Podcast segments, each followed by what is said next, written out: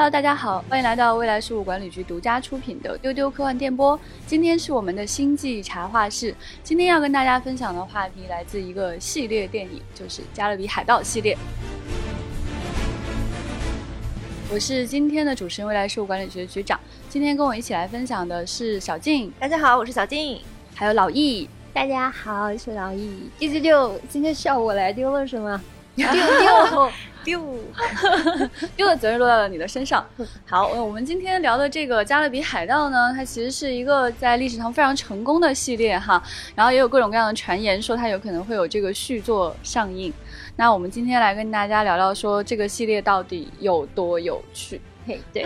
我们一直说科幻迷的征途是星辰大海，嗯，丢丢总是聊星辰，今天也聊聊大海的征途。哎，说得好，说得好，太棒了。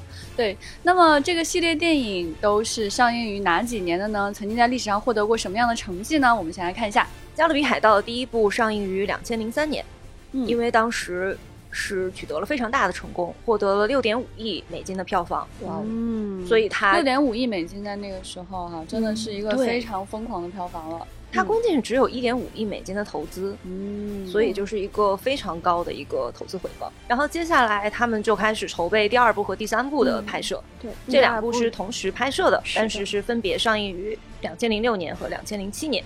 哦，所以套拍这个玩法很早以前就有了。对，第二部是拿下了当年的全美票冠嘛？哦，当时在美国的票房是多少？是十点六六亿美金。哦，就是说比第一部。还要惊人，对，OK OK，第三部是九点六亿美金，哇，也很棒，也很棒，对，非常厉害。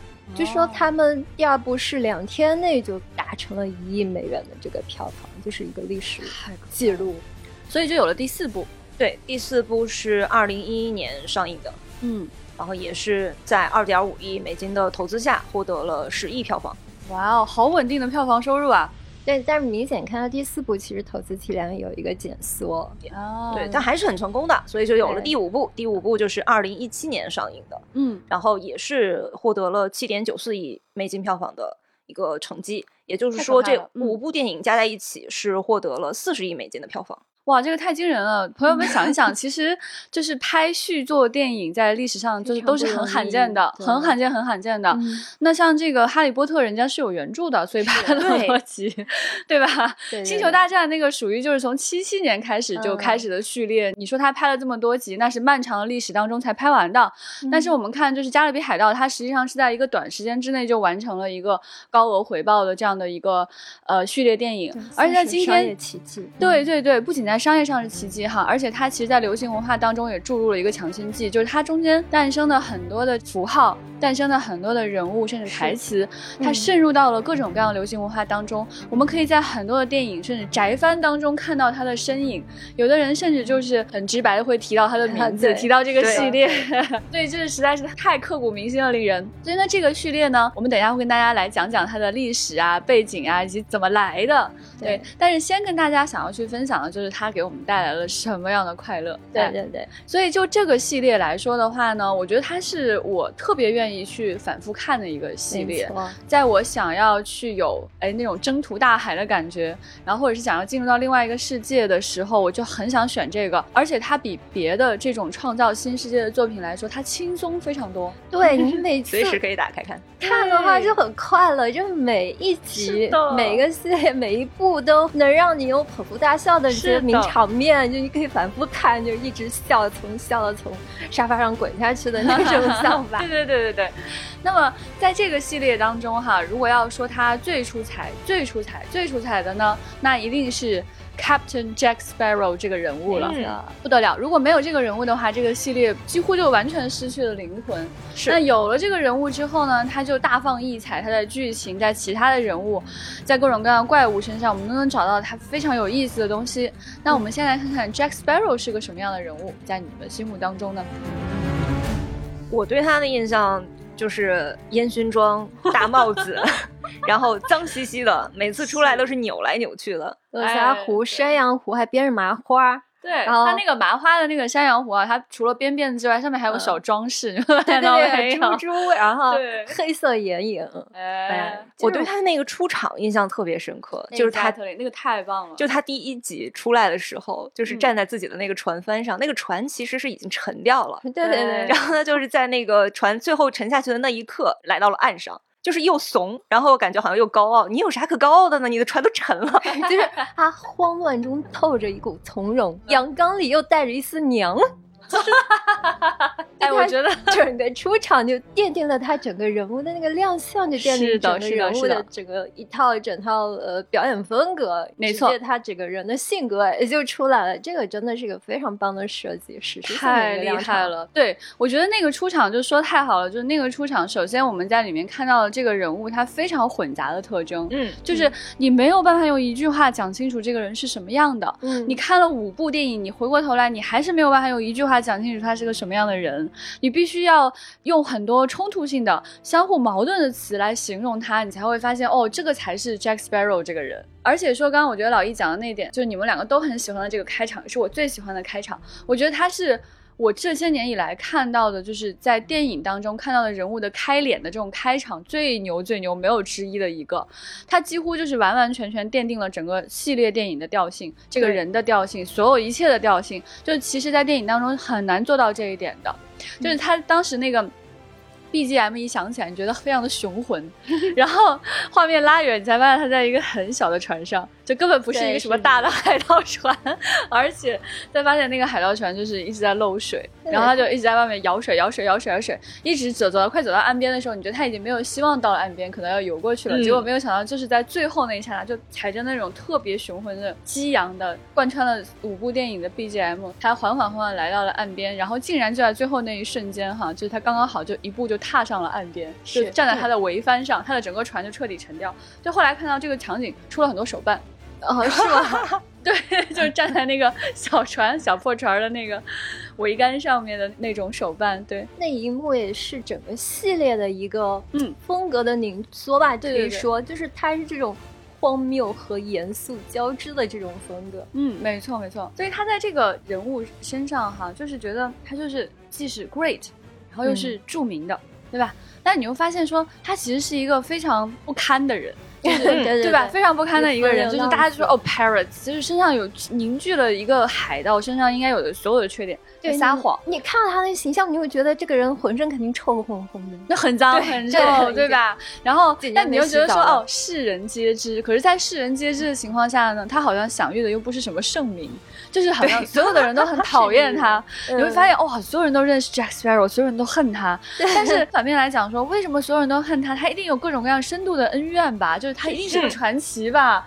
所以大家才会恨他。你会发现哦，好复杂。然后你就说这个人真的是非常不堪，他就是随便乱说话，满嘴跑火车，嗯然后他又是撒谎，然后他又骗朋友，骗所有人，还骗姑娘。就他到任何一个地方去，都会被一个女性站出来扇他，就可见他有多么的讨人厌。经常来巴掌。对，说明海海上盗贼千千万，别说船长惹一半，惹一半，都有仇家。对，而而且他这个就特别打破我原来对海盗的印象。嗯，就我小时候在看这个约翰尼德普塑造的这个 Jack Sparrow 的这个角色之前，在我心中的海盗的形象是那个小飞侠的那个，就是里边的那个有点吓人的，就是护克。对对对对对，就是手上有一个钩子那个。对对对对对。哦，对，就是有点凶巴巴的那种印象。然后后来这个他一出场，然后就马上打破了我对我本来看这个海盗电影的期待。对的，确实这个角色是德普自己可以说是独创的一种原创性的角色。那这个杰克船长身上所有的各种奇怪的矛盾的特质。都是他演员本人赋予他的。嗯，是你看他哈，就是我觉得我以前哈，在见到这个人物之前，我没有想过一个如此扭扭捏捏的人是这么有魅力的。对，他好扭捏，而且还脏。对他，你看他的那个，就是他所有的姿态跟他那个动作哈，我都觉得他的关节是被拆掉的，是，就是很像一个那种木偶人，或者你拿那种小玩具，然后你甩着甩着走，他就是那样走的。你看他的电影当中，他的那种说话那个感觉，就是全。身、每一根骨头、每个关节都在动，然后跑起步来那个手还炸开，就好像是那种兰花指。对对对，就是那种小姑娘跑起来都很难有她那样的跑姿的那种感觉，她的小背影，哇，一骑绝尘而去，哇，扭来扭去，那个身上的衣服来回晃，她会有那种动画片的感觉。对对，她自己有说，我看了有采访，她借鉴了一个法国的动画人物臭鼬佩佩。果然是臭的，对，臭鼬佩佩 啊，参考了那个那只臭鼬的那个行为模式吧。你们肯定是见过那个臭鼬佩佩的形象，但是可能不知道那个臭鼬是臭鼬，因为长得很像松鼠的一个黑白色的一个松鼠形象，其实挺经典的。他也参考了摇滚歌手的形象嘛，因为他自己觉得说，呃，海盗就是十八世纪的摇滚歌手。哎，这个我觉得好有意思，怎么讲？此话怎讲？就是那种自由奔放、自由的精神，就很像现在的摇滚歌手嘛。所以他当时就借鉴了说，基斯理查斯就是滚石乐的主唱的那个形象，就是这种金牙套，他自己找医生装的，厚厚眼影、山羊胡，呃，脸的两侧就是连鬓胡子，这是他自己的一个原创的形象的设计。他为此也和这个迪士尼的 高层们 battle 过很久。当时在大家对这个形象都是有顾虑的。迪士尼会觉得说，之前呃有部电影叫《大胃王》嘛，穿着裙子、戴耳环，结果票房很惨，大家就说你塑造的这个角色是不是一个呃不在主流审美上的？是吧？对对对。但是德普会就觉得说，这个这个是我演员表演的事儿，是是应该我来决策和考虑的。所以他为了保住这个马化胡和眼影，就双方就争论了很久。最后，他本来是一口金牙。但是 battle 了几轮之后，就是妥协，双方各退一步，他只留了三颗。啊，这个妥协也太好笑了。但满口金牙，现在想想确实是有点恐怖。也是因为德普他后来拍摄工作就持续下去，他这种表演的保持了这种一贯性和确定性，才慢慢的扭转了这个迪士尼的一些看法，嗯给到他一些支持。但是尽管如此，这个片在上映之前，就是。映前观影的时候，内部的这个争议其实还是挺大的。我觉得可以想象哈，因为当时看到这部电影，然后才发现说，哦，竟然是迪士尼出品，我也感到十分的惊讶。就是迪士尼，大家都知道，他就是米老鼠爸爸嘛，他就是动画片嘛，就是小孩子嘛，然后他就要把所有人都是，就不管你有什么个性，在我迪士尼大家庭里面，你都是给我乖乖巧巧、可可爱爱的，对吧？但是你看，哦，竟然就能杀出这样的一个形象，而且。嗯，呃，迪士尼投拍的第一部 PG 十三那个片子，而且你想，他们启用了一二三的导演，就是戈尔维宾斯基，他其实之前是一个恐怖片导演，这导演之前的代表作就是美版的《午夜凶铃》，嗯，所以他们把这么多奇怪的这些元素组合放在一起，去做了这样一个商业大片的决策。这中间发生了很多事情啊，大家可以想象，有兴趣的话，我们可以以后再展开来说。总之就是大家可以看到，就是这个片子吧，就最后表演的效果可以看到，说它其实是迎合了那种十几岁的年轻影迷的那种叛逆心理。是呢，是呢，德普的这套非常反常规的塑造。但是我们也能猜到，可能中年的保守的迪士尼高层，他们拍了之前的所有作品都是公主啊、女巫啊、王子啊这些做动画片的，是的这些人的眼里，哇，这真的是太离经叛道了。就是很难预判的一个商业的结果，所以就有个信息是这样，就是说他们之前其实衍生开发部门已经做好了这个像德普啊，还有开花这些嗯。主要演员的角色的手办，嗯，但是因为太有风险了，感到所以把这个计划搁置了，所以没有出这个手办，出手办这是后来才跟上的一个商业计划，所以当然亏大了，亏大了，后来肯定也是非常后悔的。嗯，所以其实你看哈，就是这样的一个角色，它带动了整个影片的一个调性。那后来整个这个电影完全就是基于刚才我们说的这种混杂的调性、奇怪的感觉，完全在它周围建立起来的。它好像就是这个角色是整个系列的一个基石。那我们看到说这个电影有什么样的特征呢？我觉得刚刚老易讲的有一个点非常的贴切，就是它既荒诞又很严肃。是，嗯，对。那在这个电影当中，我还看到就是你会看到它很多很有。意思、奇怪的地方，比如说它的恐怖和搞笑是永远交织在一起的。对，它不是说那种让你彻骨寒冷的恐怖，而是说啊有点吓人，但是啊还蛮好玩的，笑的那个是的，是的，对。而且我说实话，我看第一部《加勒比海盗》的时候。还是觉得挺迪士尼的，就是他那个月光下，所有的应该是巴博萨船长和他的那些海盗们，在月光下，然后变成那个僵尸，然后伊丽莎白看到他们，就特别像歌舞剧的那个感觉，那个音乐起，然后突然一下在那个月光下，所有的人都变成了那个样子，然后就有点可怕，但是又让我觉得我进到了也是一个梦幻的一个国度，可能是一个噩梦的国度，但是又有一点点可怕，但是又没有那么可怕。就还是非常笑，就整个氛围其实有点。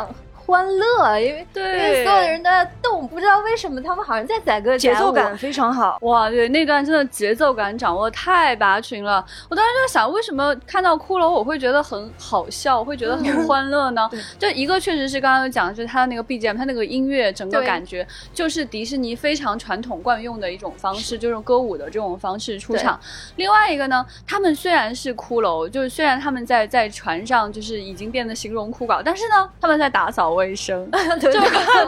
对，我觉得打扫卫生应该是大力消一个新的迪士尼公主，就是跟一群骷髅在共舞，就那个感觉。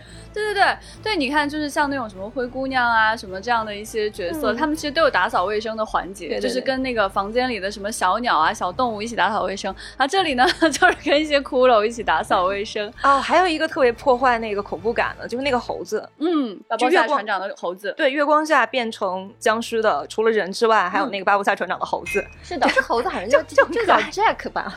对对，巴布萨船长说，就是我管这个猴子叫 Jack，可见他对 Jack 是又爱又恨。对对对对，他们俩关系很有趣。就是巴布萨船长，就是我们整个杰克船长五部海洋冒险上的一个公式对手吧，就这叫宅圈这么叫的吧。其实 就是一个相爱相杀的 关系，就是他比女主角更像他的 CP。哎，还真是对，就是巴布萨船长本来是 Jack 船长的这个大副，但是因为发生了一个，就是他。Coop 就是他们政变，然后就把 Jack 扔在了这个小岛上，他就跑掉了，所以他变成了新的船长。然后在后面几集当中，他们一直都在角力，就谁当船长啊？然后甚至两个人会一起挤向那个船长的位置，特别幼稚，掏出望远镜然后做指挥。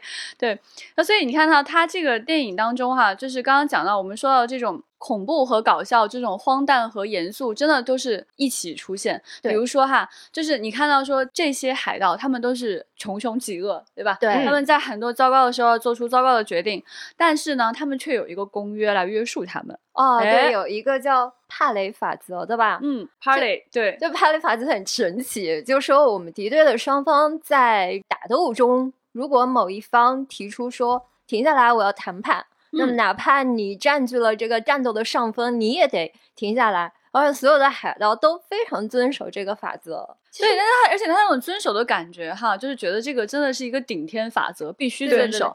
而且所有人就不得不遵守这个法则的时候，那个表情真的让我觉得就像十三岁的孩子，对吧？就是那种青少年他们在一起就是扭打在一起了，然后这个时候有人喊出了一个规则，然后所有人都非常不情愿的站起来，然后搓着手，好吧，那现在就谈判吧。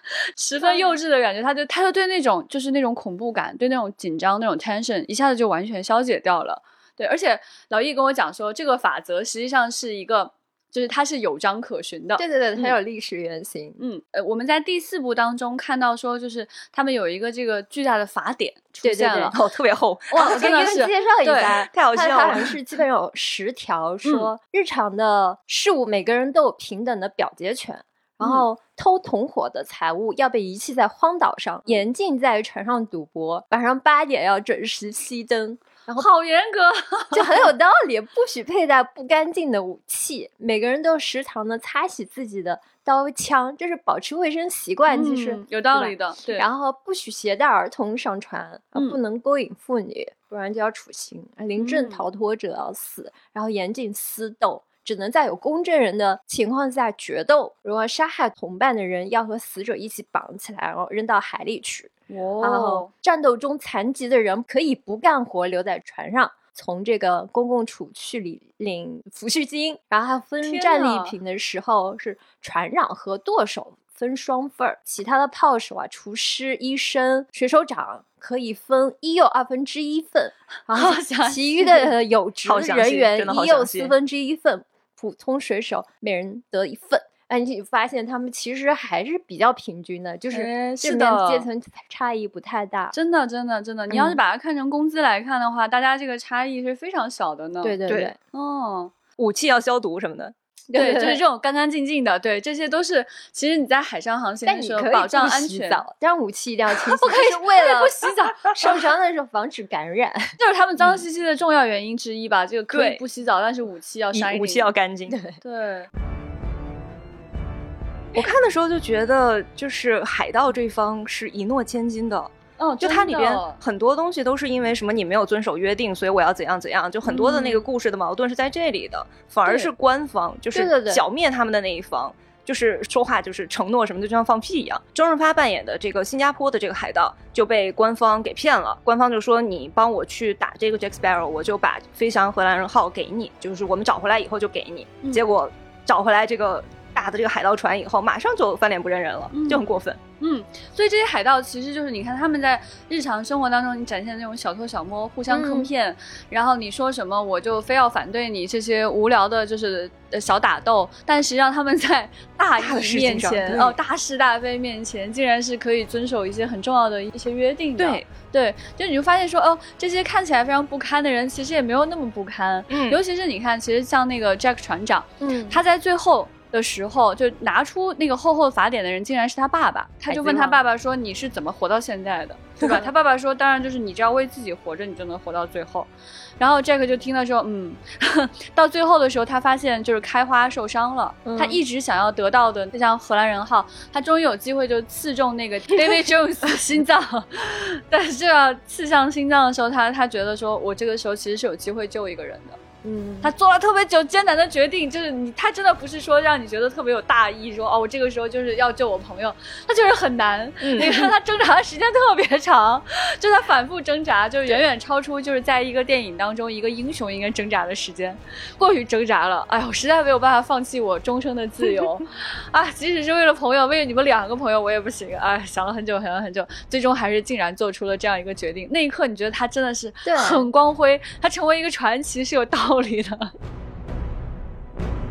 其实他整个风格就是这种荒谬又严肃。一方面就是这种毁城灭寨的战斗确实是在发生，他们随时会被英国海军背刺，然后抛弃，被无情的炮轰。然后一方面，整个大的世界观还是在遵循这种世界的基本常识在运转，挺严肃的，不是彻头彻尾的。荒谬喜剧，但是一方面呢，我们观众不用担心说这些主角会死，甚至不用担心他们会失败，很轻松。你会知道那些我们喜欢的角色，像巴博斯啊，船长甚至会复活。哎，对，死了还能回来，对，是的，就很像动画片。然后这个杰克船长，他也不是像史泰龙啊、施瓦辛格那种苦大仇深的呃传统英雄，对。他很少有正经的时刻，他只正经不过三秒，对吧？正经不过三秒，角色本身就浓就这种特别很浓厚的喜感，但他所有的生死相搏都发生在这种嬉笑怒骂之间，对吧？打斗的时候就有很多的搞笑元素，就很像成龙的，有时候很像成龙的，对对对，特别同感。我觉得他们那个打斗应该。是跟成龙有学习很多，哎，就他的一招一式都不是认真来的，对，然后经常会借助一些外力和一些就是道具来打斗，而且在每一次打斗的时候一定会出状况，因为那个状况本身很好笑。那那些动作戏的场面啊，不光是说格斗场面，嗯，就是设计了很多真的是观众想不到，哎，从来没有在电影院里看到的场景，比如说那个旋转的。断头台，嗯，我我希望大家都有机会，你哪怕去看一下剪辑片段，你都会笑得不能自已啊。然后还有那个有一次，杰克船长被就串成一个 b 比 Q，然后差点被人烤了，差点被人吃了。那个地方特别像动画片，第二部的第二部的开始吧，就是他被和一堆蔬菜串在一起，然后被野人部落烤了，然后从那个悬崖上掉下来，整个就是动画片。一个撑杆跳嘛。一路从悬崖上跳下来，那场戏也真是太经典了。是的，就是你会觉得说，在正常人的世界当中，他但凡是被绑成这样从悬崖上掉下去，是必死无疑的。对，但是你完全可以放心，就是在这个序列当中，一定会有这个世界如有神助，他一定会最后安全降落。其实这又很迪士尼。对对，而且就是你看他在最后跟那个 David Jones 打斗的时候，David Jones 说：“你就是一个小鸟鸟，从来不会飞，因为叫 Sparrow。”他说：“我现在也可以飞。”然后就很帅气，他拿着那个箱子砍断了一根缆绳，然后那个缆绳往上升的时候就把它拽起来了嘛。你就会觉得他被晃得忽忽悠悠的，你就觉得他这个时候可能要被从船上甩下去了。结果他竟然稳稳当当的站在了桅杆的最上方。然后所以就是他的这种紧张和最后落地的这种巧合，给你制造了特别特别多的笑点。而且你发现这个人啊，就 Jack Sparrow 这个人，他呢就是表面上呢又好像有点严肃，就他不允许别人叫他 Jack。他也不允许别人叫他 Jack Sparrow，他一定要说 Captain，就仿佛他的名字里面有 Captain 这个词一样，就他的 title 比他的生命还要重要啊，必须是 Captain，他就很在意这种很 noble 的、很很 loyal 这种感觉的一个 title。但是呢，你会发现呢，他真的是个大怂包，就在这个五部电影当中，大量的场景不是他在打斗，而是别人打作一团，他站起来走了。没错，站在中间跑。最强的其实是威尔，威尔才是那个正统的最强的剑客。是他其实剑术不怎么样，哎哎，他就是各种用非常不靠谱的手段去完成了靠谱的事情，即使他做的是大事。也不会让人觉得对他产生什么崇拜之情。他中间跟威尔不是还有一个在那个船舷那里，他还有一个口臭攻击，然后就是 他找他找威尔哈了一口气，后来掉海里了，抵抗，太扯了，真的很扯。所以说这种人啊，他就太神奇了。就是有的时候，你觉得他的那种 legend，他在海上的所有关于他这个名号的一些说法，都过于神奇，是有可能说这个人确实是有某种天助。然后你看他在各种打斗场面当中，就这样自由穿行，从容的就走过去了。他根本就有的时候连躲都不用躲，就没有人砸得中他。然后在那种极其危特别强，对，然后在那种极其危急的时刻，他竟然可以稳稳当当的站住。还有一个传奇的故事，就是说他当年不是。被他的那个巴博萨大副给扔在了小岛上，大家就问他说：“你是怎么逃出来的？”他就说他在水里泡了三天三夜，然后等待两只海龟出现，然后用绳子套住海龟就可以逃走。然后他们就问他说：“那不可思议，绳子是从哪儿来的？” 他说：“是我背上的汗毛。” 就是你会发现他的这种胡说八道，跟他的跟他的那种海上传奇，哇，特别凝聚在一起。而且这种气质会让你觉得，就是那个奇妙的世界更奔放。我想起来一个情节，就他们的那个西班牙银币，嗯。就是他们说是九个这个海盗王，然后每个人都会有一枚西班牙银币。你把这个西班牙银币聚起来的话，会有一些了不得的事情。然 后这个英军呢，就剿灭他们的英军就把这个当真了。他就真的找了九枚西班牙银币，嗯，然后他还问那个好像抓了威尔吧还是谁，就问他说：“哎，我这个已经聚齐了，会发生什么呢？”然后就也不知道会发生什么，但是到最后就是他们九个人真的聚在一起，然后就说：“那你们就拿了一个帽子出来说，把你们的西班牙银币拿出来吧。”结果发现每个人都不是西班牙银币，只是一些什么破铜烂铁，就是一些什么针头线脑，对针头线脑什么小扣子呀之类的。假牙。就是说，他们九个海盗王，然后当时聚在一起的时候，就其实大家都很穷，然后我们要拿出自己身上最权威的东西，其实就是这些东西。但是他们对外宣称自己拿出的是 西班牙银币。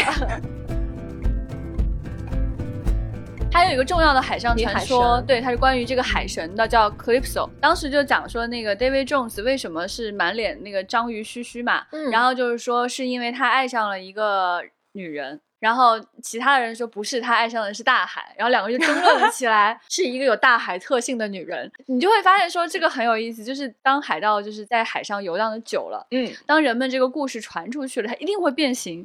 一定会出错，然后有些不可思议的小事就变得就被放大，像这种就是本来是针线线头、小扣子什么的，变成了银币。然后呢，那种真实的那种海神的故事却又缩小了，呃，就有点像说，哎，变成了一个人或者是一件小事了，然后或者他失真了，对吧？然后再借助这样的一些原因呢，那 Jack Sparrow 又可以吹牛逼，就是说我是那个就是驾着海龟逃走的。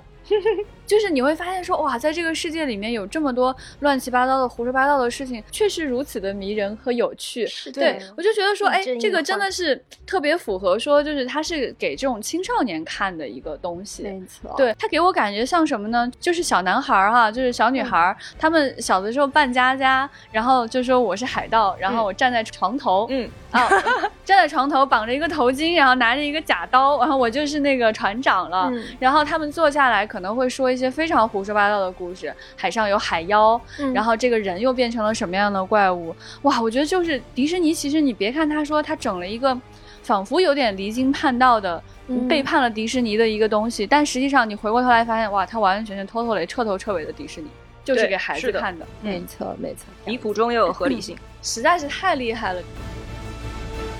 里面好多的呃文化元素，就海洋的嗯传说，波波塞冬啊，海妖啊，美人鱼啊，反正它都用上了。还有往生世界，是的，海的尽头，宝藏，哎，最重要的宝藏，宝藏怎么忘了呢？宝藏什么金币？而且它里面的船还有 curse，对吧？它里面的各种船其实都有历史原型诶。嗯，就什么费翔的荷兰人号啊，黑珍珠号、黑珍珠号，都都是有原型，都是传说中的一些知名的海盗船。嗯嗯，其实它的所有的细节哈都非常可丁可卯的。嗯嗯，对，你看，比如说他为什么提到新加坡，因为在马六甲海峡，对吧？对，那个时候是非常非常繁华的，所以那地方出现海盗是很正常的。然后它确实是聚集了各国的海盗，还有关于它为什么这么脏，对吧？它都给你找到原因了。对，对他其实非常合理，它把这个故事就是离谱的，但是给圆的很好。对，离谱的。第二集里边，第二集的结尾是那个海怪把那个杰克船长给吞进去了嘛？对。然后他就说，那海怪吃下去了，就会到那个世界尽头。嗯。然后他们就去这个世界尽头去找这个杰克，然后就是说怎么把这个黑珍珠号再给带回来呢？因为它世界尽头是另外一个世界嘛。是的。然后他那个地方就说，我们现在是在这个世界的反面。就是我们要回去的话，我们要把这个黑珍珠号倒过来。对，哎，你就听着很有道理。哎，是的哈，是这个意思哈。那那段太好笑了。对，然后他们就开始在这个船上就是左右的这个跑，然后让这个黑珍珠号翻过来。嗯，翻过来之后，他们就回到了这个啊那阳间嘛，是一个视觉奇观，绝对的奇观，太棒了！那个那个想法太棒了。对我来说，商业电影好不好看，只有一个标准，就是我有没有在电影院里看过这个。嗯，就是啊，我之前有没有见过这样？如果你让我看到了什么我之前没有在现实中或者在其他电影里面，对对对，看到的场景，我会觉得很满足。因为那几年的这些好莱坞大片是叫大片，其实都能满足这个标准。非常你们这些电影是在电影院看的吗？我有的是在电影院看，我有在电视上看的。就那个时候，就是电视上像什么《佳片有约》什么会播放，对对对。因为我记得头几部，那时候我们都还小，其实还没有 实现观影自由。不是，我是在电视上看的，或者是录像带上，我忘了。对，那个时候其实咱们年纪差不多嘛，咱们其实那个时候想去电影院看没那么容易，然后中国的银幕也没有那么多。没错。但是第四部和第五部，我是确实是在电影院里看的，是的，非常满足。而且我其实大部分观众会更偏爱头三部吧，我自己个人还是更喜欢第四部。第四部是换了个导演，那个导演是罗伯·马歇尔，他是其实是一个出生于呃百老汇的一个歌舞片的导演啊。对他早年拍过《一级回忆录》，然后《芝加哥》这些电影，所以他整个电影故事就其实更像一个番外吧。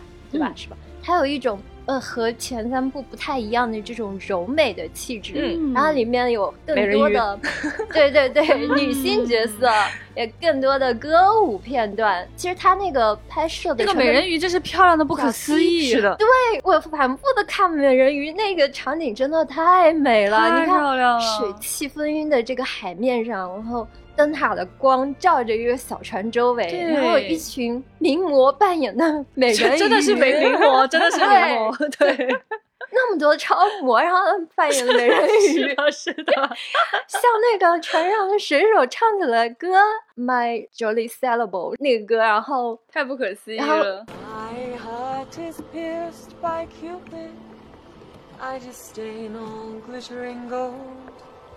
There is nothing can console me but my jolly sailor boat.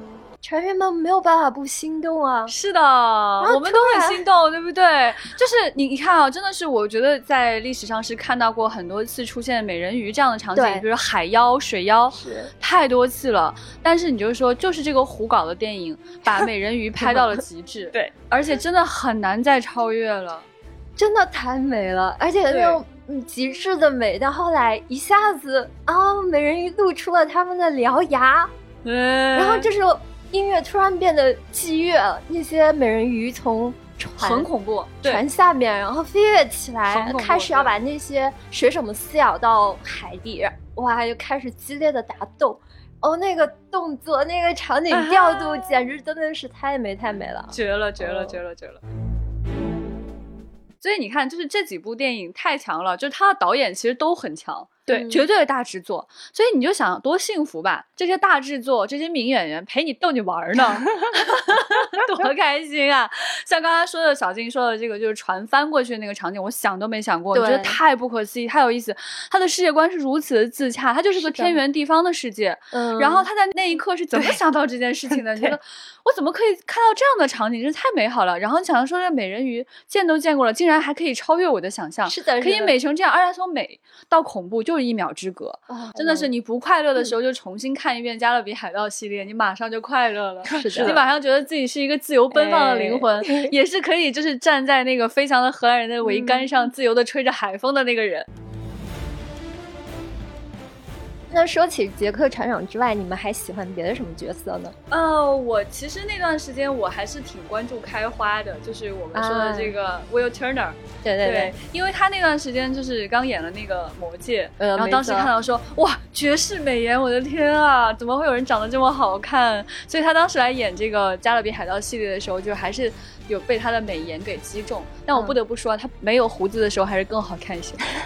我更喜欢他没有胡子的脸。哎，据说当年为这个威尔特纳这个角色做 casting 的时候，中选者除了开花，还有希斯莱杰。嗯，呃，导演最终还是选了布鲁姆嘛，是因为我还是觉得开花比较合适，就是因为他演了《指环王》的三部曲嘛，觉得他肯定是一个上升期的演员。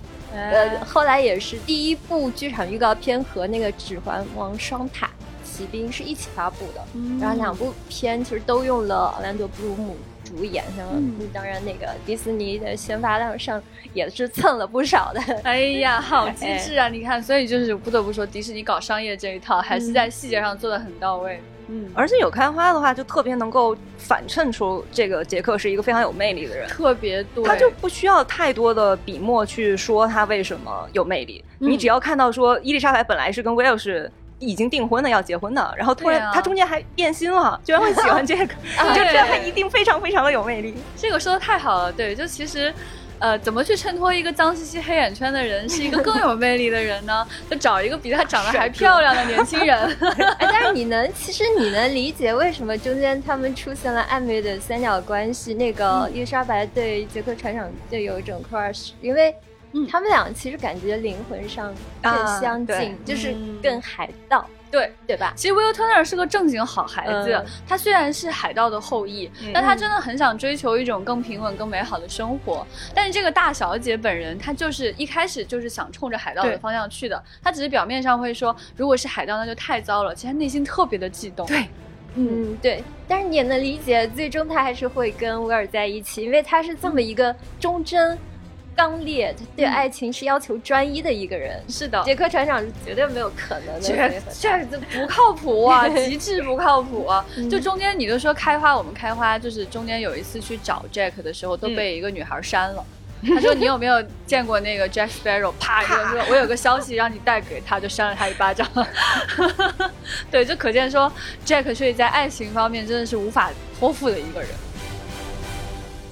其实说到他们这三人，就是你会觉得第一部里面奥兰多和那个杰克他们两个人互动要多一些。然后其实，嗯，剧本也给开花安排了很多讨巧的搞笑细节给他，但是他其实也没有时时刻刻能够融入角色。对，一开始还是觉得有点割裂的，对不对？你会觉得说，仿佛 Jack 在第一部电影当中是一个突兀的存在。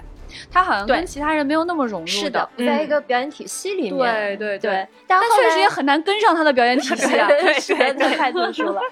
嗯，但是像第一部凯拉，他就是嗯承担了各种尖叫。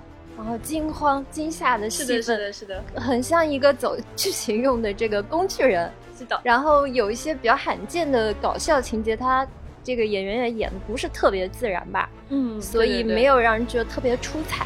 然后倒是，但是他第二部、第三部，你又感觉伊丽莎白开始逐渐的成熟和进步了。嗯，他也就是焕发一种不太正常的魅力，哎，对吧？啊，对，他是能看出角色成长的，是吧？所以呃，可以看到这个演员的表演思路也在逐渐清晰。嗯，对吧？他知道海盗这个系列受人欢迎的点是什么，他就努力的向他靠近。嗯，对吧？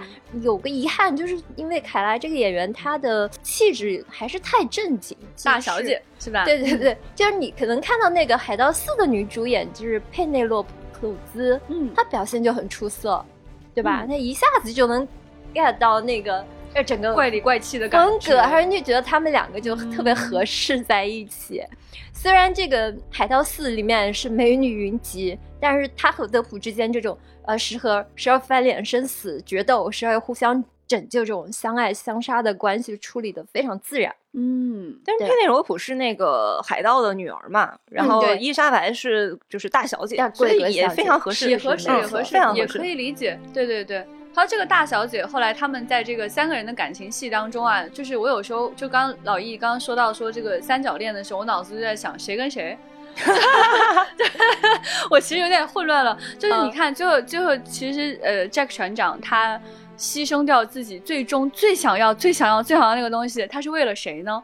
这其实是个谜，他他到底是为了 Will Turner 还是为了 Swan，就是这个大小姐呢？你很难讲，还是说他真的想成就这个爱情呢？他没有解释过，他也没有仔细说清楚过，所以他们三个人真的是也是非常绑定的一种特别可爱的一种友谊的关系。对，嗯嗯啊，还有一个我非常想说的角色是那个巴博萨哦啊，巴博萨，对大家都爱巴博萨哦，我真的太喜欢他了，哎，而且他就是一个很讲道理的。讲道理，对，你看小静的核心观点啊，一直是有道理、有逻辑。就是小静喜欢看恐怖片嘛，那恐怖片的关键是有没有有逻辑，逻辑自洽。对，所以巴博萨船长吸引的最终原因是有逻辑，讲道理，讲道理，讲道理。他每一个就是他看作仇人或者看作恩人的人，他都是有一套自己的这个规则在的，而且到最后他。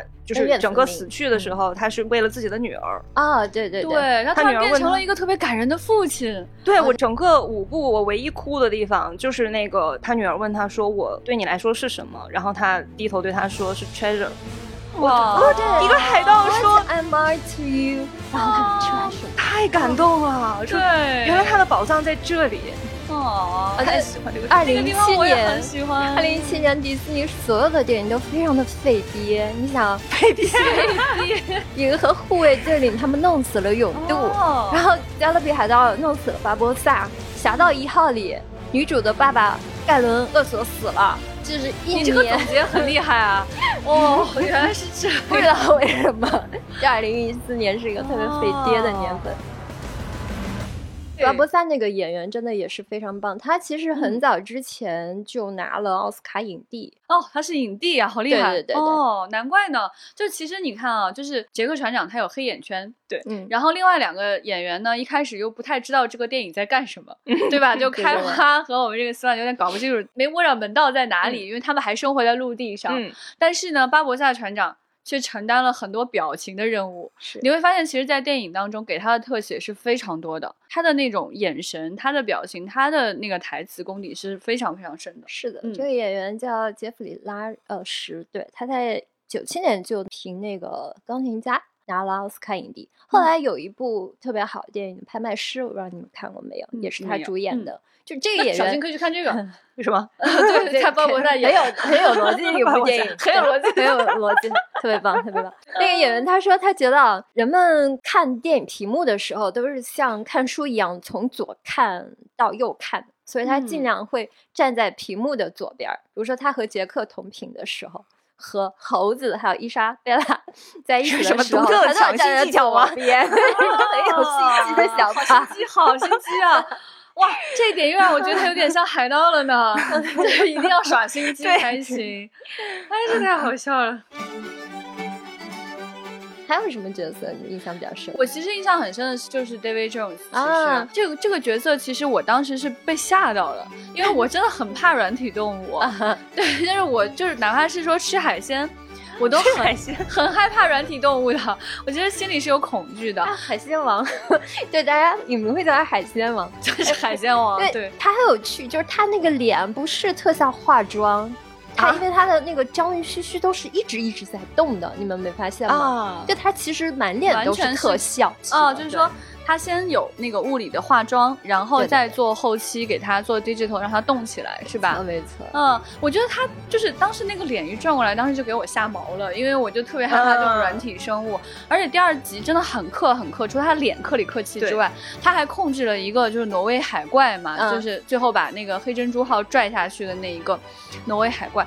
而且他这个就是说他的台词也非常有意思，因为他的那个鼻子这个部分整个是被封住的。对对。我就想，可能是因为有。物理特效的原因，它加上了非常浓重的那种鼻音的那种口音啊，然后你就把它每一句话变得都特别有风味。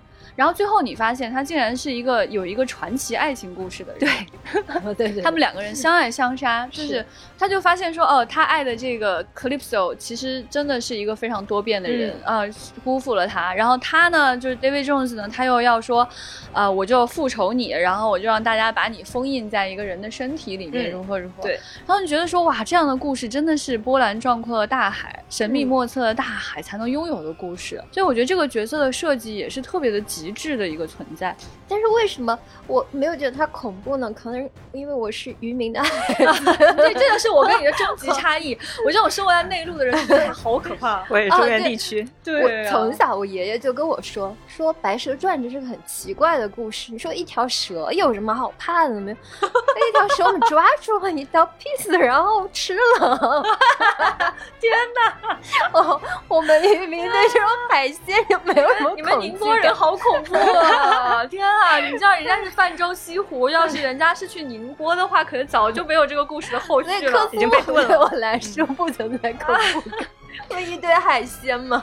哎，所以所以你看那个《飞翔的荷兰人》上面，就他们脸上有海星啊，或者长啊，对，藤壶，嗯，对，你会觉得恐怖吗？有点恶心，毕竟在脸上，有点恶心，但不是很恐怖，但是可以吃啊，对啊，就像 是这样子，对，所以挪威海怪在你看来也没有那么恐怖，没有，他他那个手从那个上面伸出来的那种巨大的触须伸上来的时候，你是不是觉得哇海鲜，哇海鲜？那有一个怪物不是长得很像沙虫吗？嗯，就是那个满嘴獠牙，就。把那个船踢脚刹，最后啊，第二部最后第二把那个杰克船长吞下去。嗯，那个真的好像沙虫哦，好像沙虫啊。对，就是挪威海怪嘛。就那就挪威海怪。怪对，一开始你他只有把那个触须伸出来的时候，你开始觉得就是打章鱼嘛，对吧？然后他把嘴张开以后，你就想哇，沙虫，沙丘来了，是 提前实现了沙丘的獠牙。对，是这样子。而且它那个挪威海怪还挺有意思，为什么叫挪威海怪呢？对吧？我后来想，它我一为什么叫挪威海怪？到底什么原因？直到他最后他把那个黑珍珠拖入世界尽头，我才理解。因为一个天圆地方的世界，他认为就是就是哦，是尽头是吧？对，就是世界尽头了，是世界尽头来的生物，全都圆上了，很有逻辑啊，小静。其实想吐槽一下，就是它里边这几个这个神的这个设定，一个这个挪威海怪，我在看的时候我就觉得前面逻辑，就前面我就感觉它是一个不可战胜的一个东西，到后面居然把它杀死了，我就觉得很生气，很过分。哇塞，都在三三十二集一劈就断了。啊，对，然后还有那个女海神也是，那个女海神就前面 不停在铺垫说这个女海神有多么的厉害，然后螃蟹了，对，然后变大变大变大，然后就 嘟囔了一句什么东西，然后就变成一堆螃蟹，就没有了。所有的人就是那种，哎呀，被一下子被情绪拎到最制高点，你就会觉得以为发生什么，对，然后就闪了 腰，变成了螃蟹。对，所以其实这个电影你就说吧，它也很轻松。他也不至于让你怎么样。对，但我觉得它里面其实我我还有一个很喜欢的角色，就是那个猴子。啊，我觉得他真的很很推动推动剧情，嗯，对，而且他真的很讨人厌，他就是他名叫 Jack，对吧？对，exactly，他就跟我们那个主角 Jack Sparrow 一样，就是又讨人厌又觉得特别可爱。我估计观众真的都很喜欢他，所以他后来在后面几部当中戏份都很重，嗯嗯，他甚至比一些人类的配角的那个戏份重的多得多，而他经常推动剧情，就拿了一个东西啊，偷走了一个什么呀，把谁又怎么样了呀？哇，他任务非常重。杰克船长不是让巴博萨交换？我为你保守秘密，你要把猴子给我，然后猴子就往他嘴里塞了块抹布。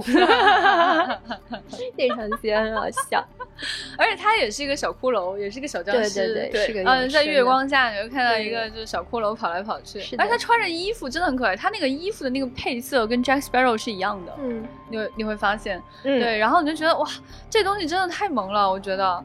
嗯嗯，迪士尼还是会做周边。我一直希望有猴子的，而且他那个小脸上你还能看出狡诈感，就特别狡诈，还挺挺凶的。对对对，很期待猴子的周边哈，我好像还没有见到过哈，是吧？是的，里面还有好多很有趣的动物。我记得有一场戏是这样，他们一群海盗在海上内斗完了以后，突然看到了英国皇家海军的那个整整齐齐的军舰出来了。嗯。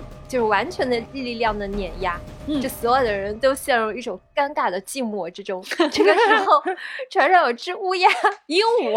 啊，鹦鹉，对对对，鹦鹉说什么是快逃快逃，然后他他这样，他站起来，他就 abandon the ship，abandon ship，对，而且他用的那个台台词儿，对，就是就是人家海盗会用的词儿，abandon ship，abandon ship，然后走了，然后就是那个镜头还给了那个鹦鹉的背影很长时间，就看它慢慢飞远，包括他们还有个狗，那个。个狗一开始在监狱里面，他把钥匙拿走了，一群人就追着他看，就觉得非常的惋惜，很生气。结果你们知道吗？就是好几集之后，当那个法典出现了之后，那个狗又出现了，狗叼着钥匙出现了，然后那个钥匙竟然打开了法典，哇！当时那两个海盗小喽啰就很惊，哎哎，不会吧？就是奇怪的工具狗又出现了。所以你看，就是它整个这个系列当中，除了人物，包括这种大量的细节，甚至道具，都是很用心的。对，甚至我都对那个海螺人印象很深，就那个飞翔荷兰人上面不是有一个头可以拿下来，头是一个寄居蟹在海螺里边的那样的一个头，我对那个都印象很深。所以你看，他其实真的下了很大的功夫去做所有所有的细节。哦，感觉到编剧特别擅长写喜剧和动物元素。嗯，因为这两位编剧啊，前三部的编剧就是《怪物史莱克》的编剧。真相大白了，哎，这也是迪士尼选他们的原因吧？我觉得。对，这里其实说来话长啊，就是迪士尼，大家知道他们的制片方针就是围绕着自己的景区来做电影嘛。嗯，他们之前做过一部电影叫《草地英雄》（The Country Bears）。就是零二年的时候，部电影不是很好，口碑和票房都一般般，完全没有听说过。对对，完全没听说过。然后呢，就这个时候，发行部的人就提出个方案，说我们做《加勒比海盗》吧。大家知道，《加勒比海盗》是一个非常历史悠久的迪士尼乐园的经典园区，它就是那个华特迪士尼迪士尼先生本人来设计的。嗯，就是他说，我们先做一个低成本的录像带电影吧，就试试水嘛。然后呢？有一次他们开会的时候，就是他们在讨论说迪士尼是否应该投资《怒海争锋》，这是一个造价非常高的航海探险片，后来是罗素克劳主演的，零三年上映的。然后大家说，我们就为什么不做一部自己的大投资的海洋冒险题材吗？我们不是有《加勒比海盗》吗？然后他们就请了个编剧写了个剧本，寄给了这个当时的好莱坞金牌制片人，叫布鲁克·海默。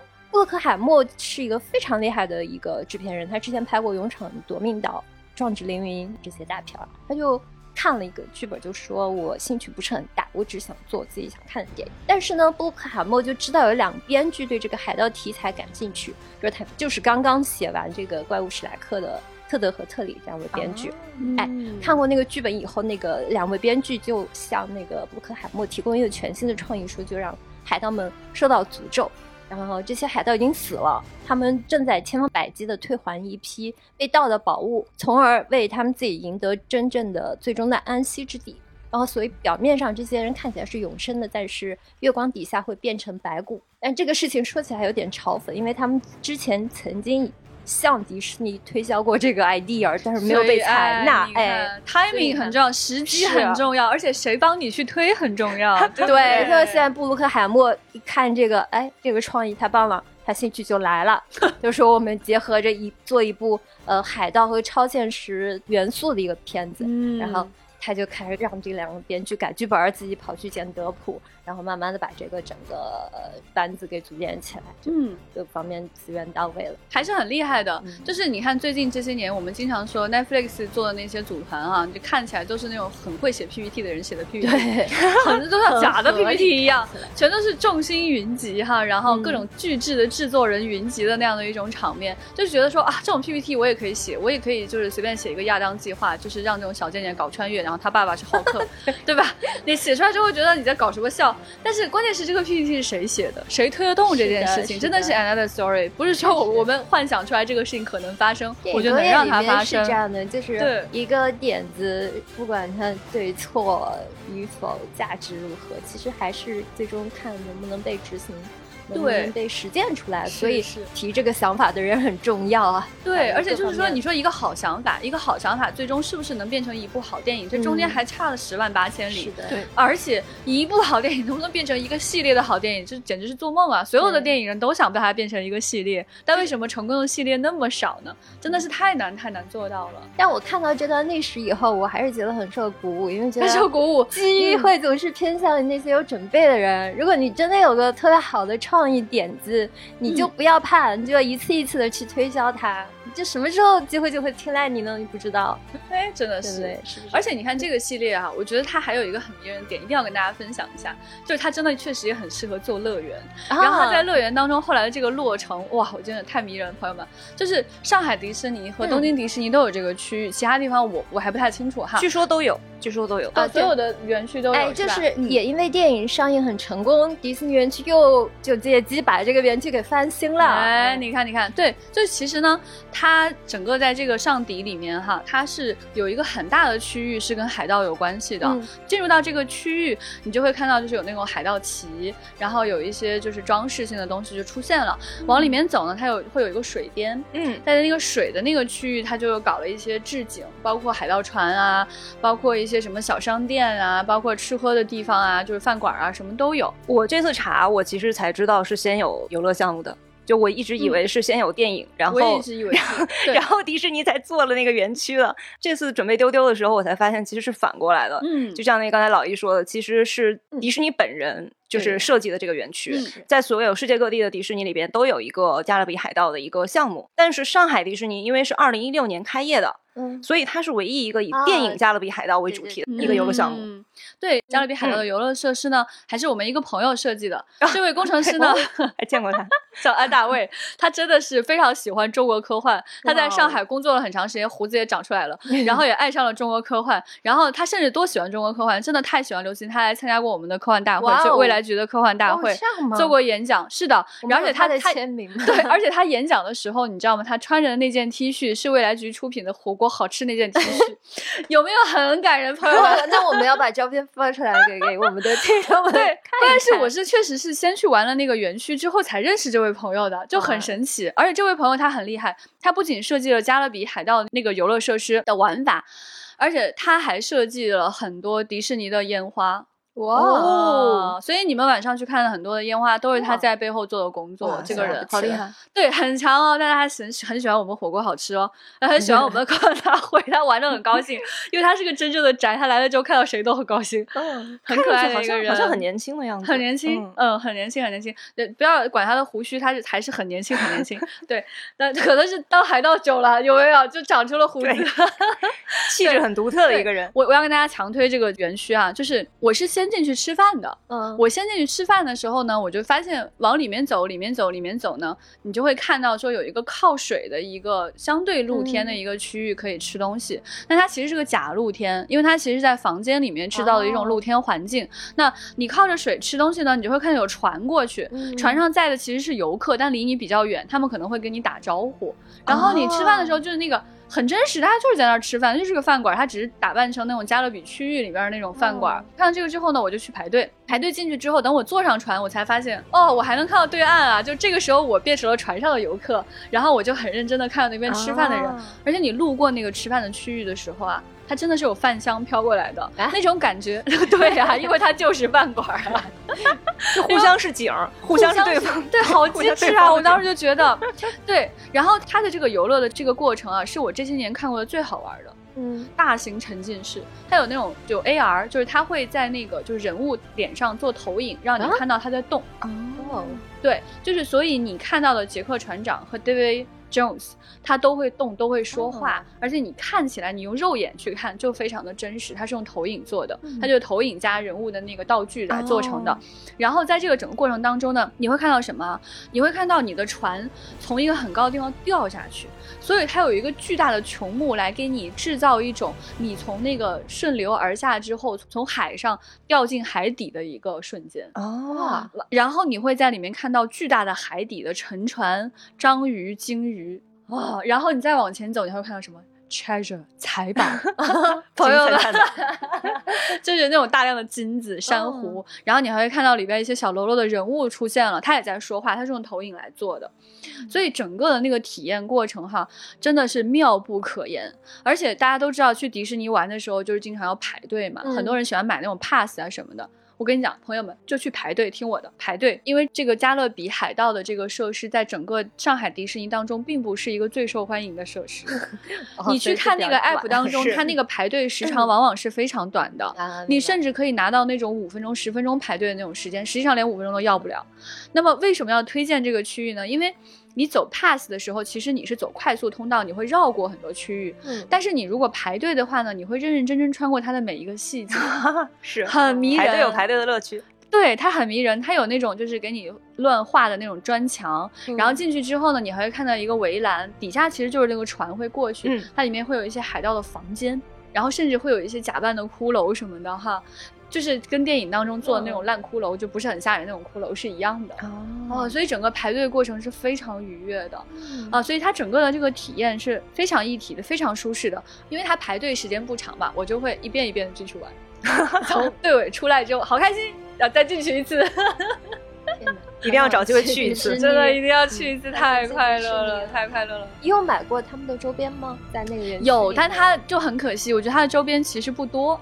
它有一个商店，就是从里面出来之后就有一个加勒比商店。那加勒比商店里面，它也是装饰成那种就是那种海盗房间那种感觉的那样子。哎，其实加勒比海盗这个系列的 IP 衍生收益是全球排名第十的 IP 哎。哦，但是在我们这里很少，但是很少。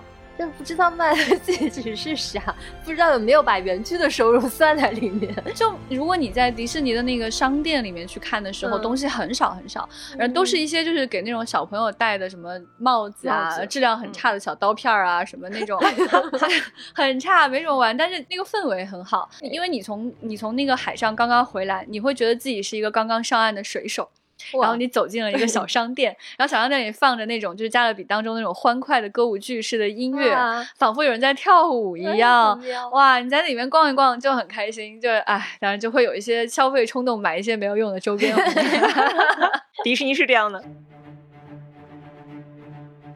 好，那今天我们的推荐就到这里哈。如果大家很喜欢这个系列的话，欢迎大家来给我们留言。然后大家对什么事情感兴趣，可以来问我们。接下来我们还愿意跟大家继续分享这个系列，嗯，还可以做到很多很多的功课。然后也非常推荐大家一遍一遍的去看哈，把你们喜欢的点留言告诉我们。大家可以在各个平台给我们留言，然后也欢迎大家加我们接待员的微信 f a a 零五零四，进入我们的丢丢粉丝群来跟我们聊天哦。嗯嗯。